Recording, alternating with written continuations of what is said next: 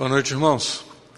Uma alegria voltar a esta igreja após três anos, né? A última vez que estivemos aqui, a Rosa e eu.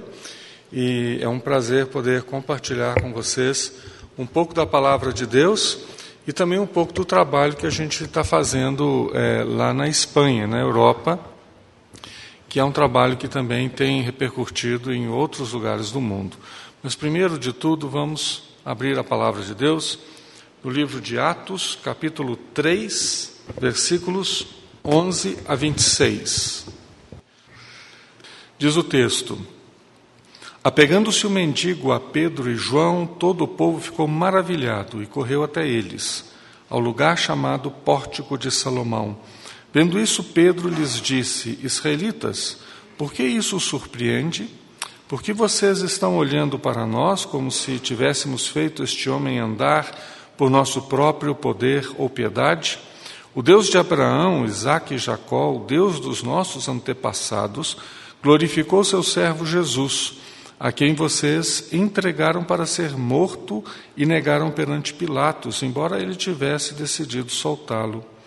Vocês negaram publicamente o santo e justo e pediram que lhes fosse libertado um assassino.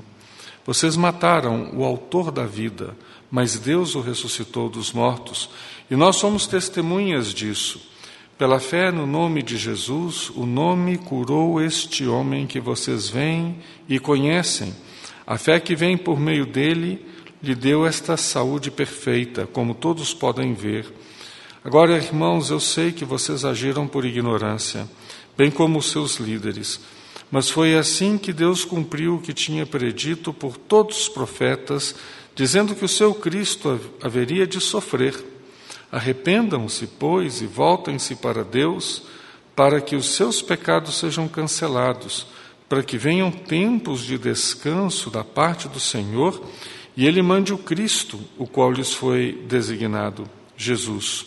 É necessário que ele permaneça no céu até que chegue o tempo em que Deus restaurará todas as coisas como falou há muito tempo por meio dos seus santos profetas.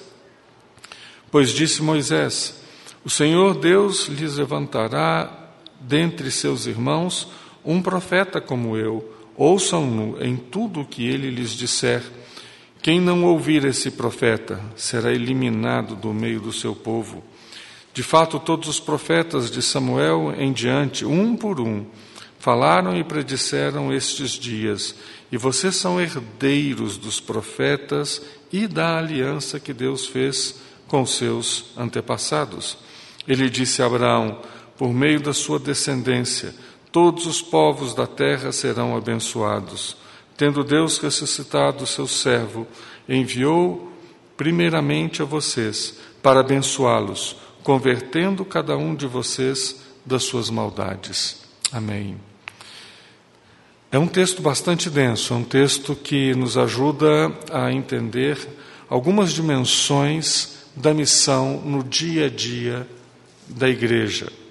Às vezes nós pensamos que a vocação missionária é uma vocação que fica restrita à vida de dois ou três que são enviados para outro lugar, né, para outro país, ou para outra região do nosso Brasil, ou para um bairro da nossa cidade. E que a igreja em si é apenas uma espécie de é, corpo né, que é, recebe, que financia e que ora pelos vocacionados. Mas a verdade é que a vocação missionária precisa ser entendida e precisa ser vivida de uma forma prioritária, como uma vocação de toda a igreja, de todo o povo de Deus. Eu creio que realmente quem é o vocacionado de Deus no mundo é a igreja. A igreja é o povo de Cristo no mundo, né? resgatado e tirado do mundo, mas depois devolvido a este mesmo mundo com uma missão. A igreja deve então cumprir essa missão, tanto enviando suas equipes de missionários por vários lugares, mas também ela vendo a si mesma é, e assumindo a sua própria vocação de uma forma prática, de uma forma integral e completa. Quando nós lemos esse texto, nós encontramos alguns personagens que me parecem muito interessantes e que nos ajudam a entender um pouco melhor essa missão da igreja no seu próprio dia a dia, missão de todos nós. Eu queria comentar um pouquinho sobre é, esses personagens. E eu peço que você esteja com a sua Bíblia aberta para ir conferindo alguns textos que eu vou mencionando, ok? Primeiro personagem é um homem que foi curado. Um homem curado. O capítulo 3 começa narrando a cura de um mendigo que era aleijado de nascença, um homem que estava limitado e estava preso tanto pelas suas limitações e deficiências físicas, mas principalmente ele estava limitado pela sistemática imposição, versículo 2, de ser ali colocado todos os dias para pedir esmolas. Talvez essa fosse a grande limitação na vida daquele homem. Ser colocado ali, conforme o versículo 2 do capítulo 3, diariamente para pedir esmolas. E talvez a sua limitação seja ainda maior, porque a sua expectativa última de vida, versículo 5, qual era? Era esperar receber deles alguma coisa. Algumas moedas, um pedaço de pão, uma roupa velha, é, um olhar de compaixão, não sei. Ele esperava receber deles alguma coisa. E essa era a sua expectativa de vida. Ele não, ele não esperava nada mais. Nada mais. Que, que prisão, não é verdade?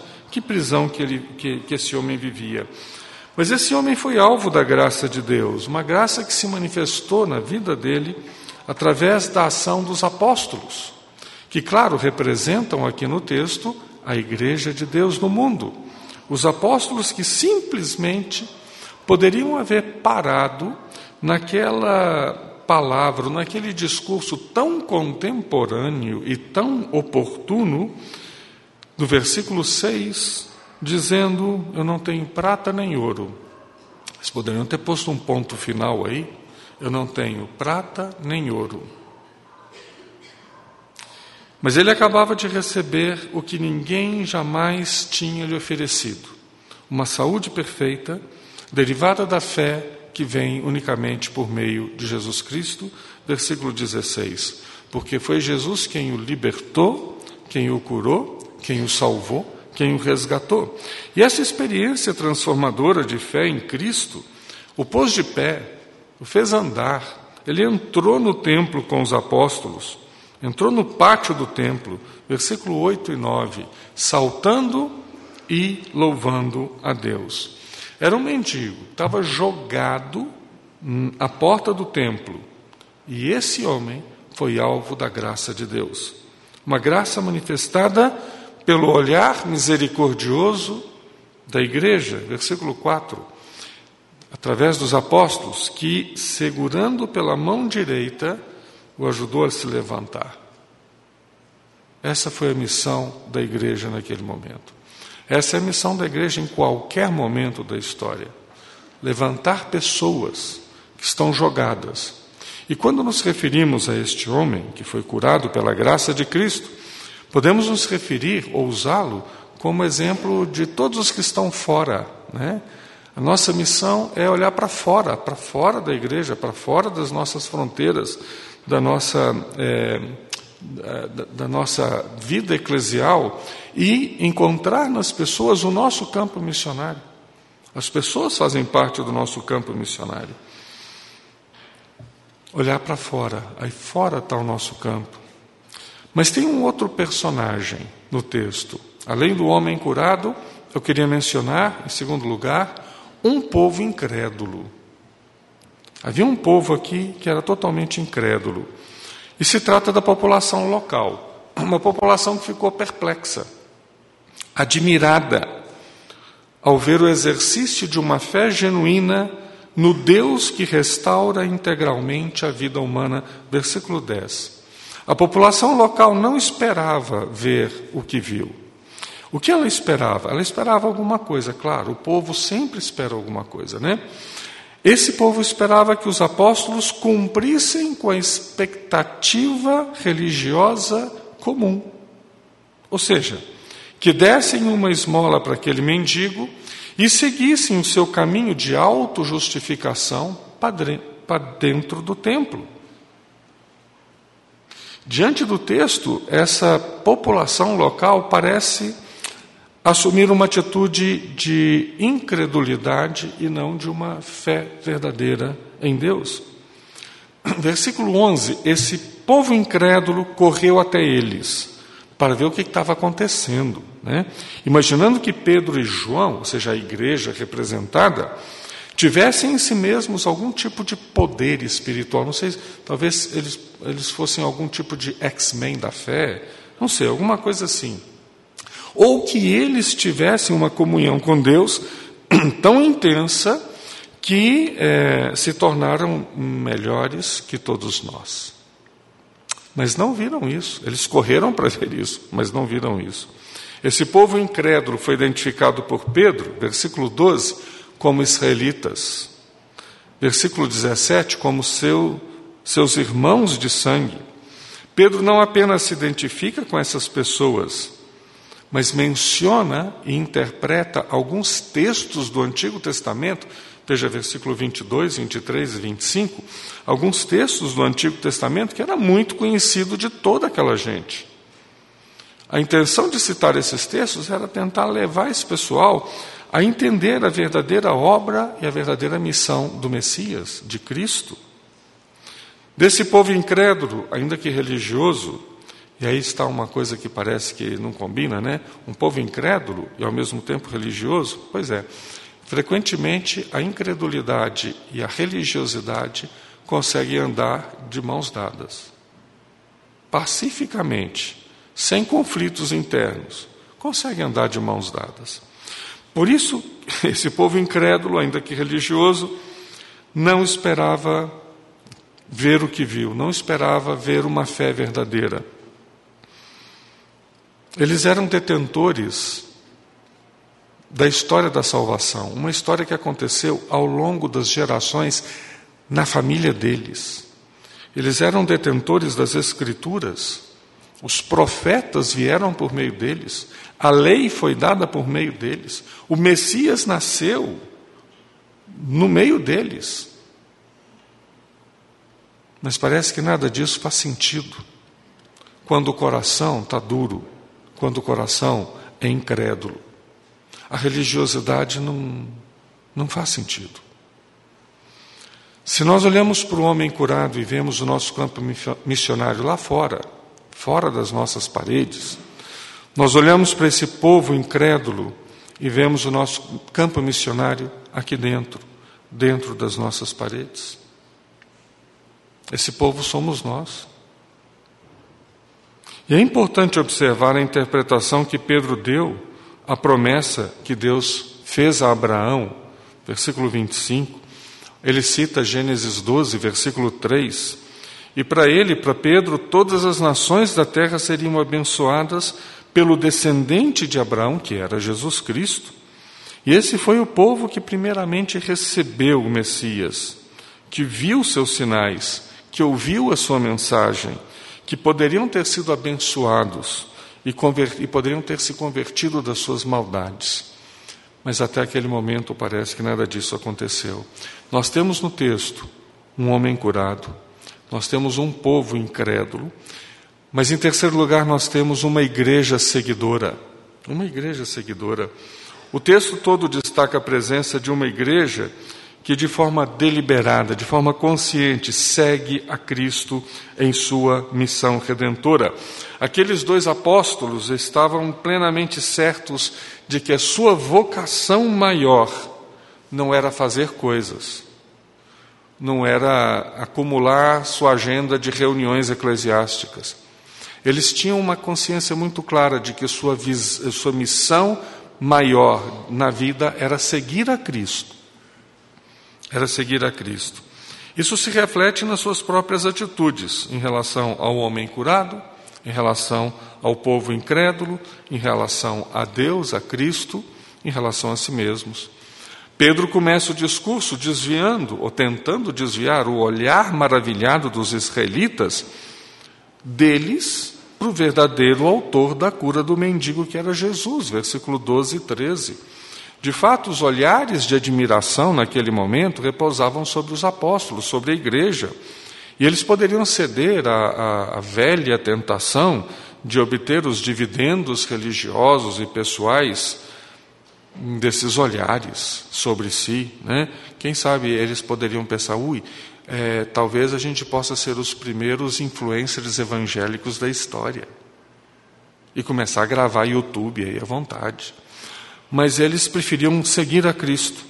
A igreja verdadeiramente seguidora do Cristo sofredor é a igreja que renunciou ao reconhecimento público para que Cristo atraísse todos os olhares, para que Cristo fosse devidamente anunciado e glorificado. Essa igreja seguidora é uma igreja que assume a sua verdadeira posição e vocação como testemunha do Cristo ressurreto. Versículo 15. No versículo 15, há uma expressão que é muito importante. Eles disseram: Nós somos testemunhas disso. Isso é uma confissão de fé que tem que se renovar na nossa vida como igreja diariamente. Como vamos ser testemunhas de alguém que nós não seguimos, que nós não conhecemos, que nós não amamos, que nós não glorificamos? Não somos testemunhas se não seguimos a Cristo. Então, essa igreja seguidora é uma igreja que no seu dia a dia aprende a se identificar com o outro, o outro lá fora, o outro aqui dentro, e dizer, versículo 17: Eu sei que vocês agiram por ignorância, eu sei, mas agora é hora de arrependimento, é hora de confissão, é hora de consagração, de abandonar os nossos pecados, de nos converter das nossas maldades e de exercer misericórdia e sensibilidade para com o sofrimento e o pecado das outras pessoas, pessoas de fora, pessoas de dentro. Uma compaixão que somente nós podemos encontrar na vida e na obra do Cristo que nós seguimos.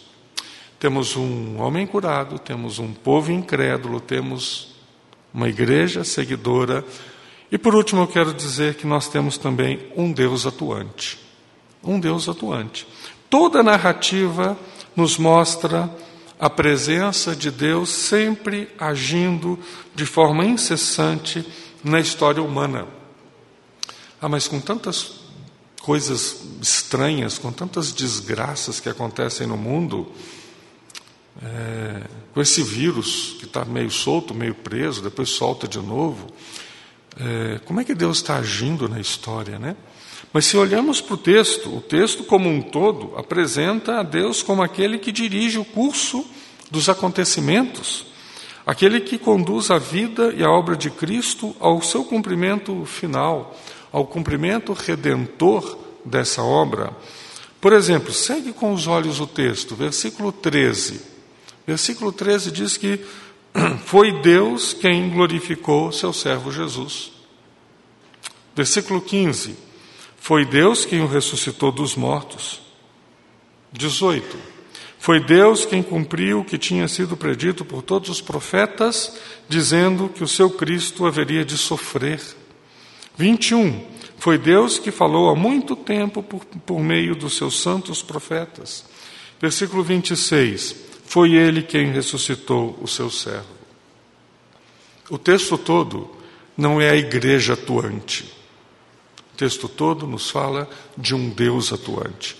A igreja atua quando segue de coração, de alma, de forma consagrada ao Deus que atua. Seguimos a missão de Deus. Seguimos as pisadas de Deus nesse mundo. E essa aliança que, que Pedro se refere aí no versículo 25, né, com referência ao texto de Gênesis 12, uma aliança que para ele não podia ser entendida de outra forma a não ser vendo no Cristo ressurreto a única possibilidade da bênção de Deus para os seres humanos. Não há outra possibilidade. Eu quero que Deus me abençoe de tantas formas. Nós temos tantos problemas para Deus resolver para a gente, de saúde, de trabalho, dentro da família, de relacionamentos, é, de dinheiro, sei lá. Mas a bênção de Deus, em primeiro lugar, depende da graça de Cristo nas nossas vidas. Não há nenhuma possibilidade de encontrarmos a, é, a bênção de Deus senão por meio de Cristo. Eu quero terminar dizendo que, diante dessa história, uma história bíblica, nós devemos nos perguntar, como indivíduos, como família, como igreja também, como compreender melhor a missão de Deus nesse mundo. E como nós podemos seguir as pisadas e os passos do Deus missionário nesse mundo. Somos o povo desse Deus. Por isso, nós não apenas enviamos equipes de um lugar para o outro, mas como igreja, como povo, como família de Deus, como corpo de Cristo, como a comunidade do Espírito, nós somos vocacionados, chamados para cumprir a grande tarefa de seguir a Cristo em sua missão. Somos o povo missionário do Deus missionário no meio desse mundo. Que Deus nos abençoe. Amém.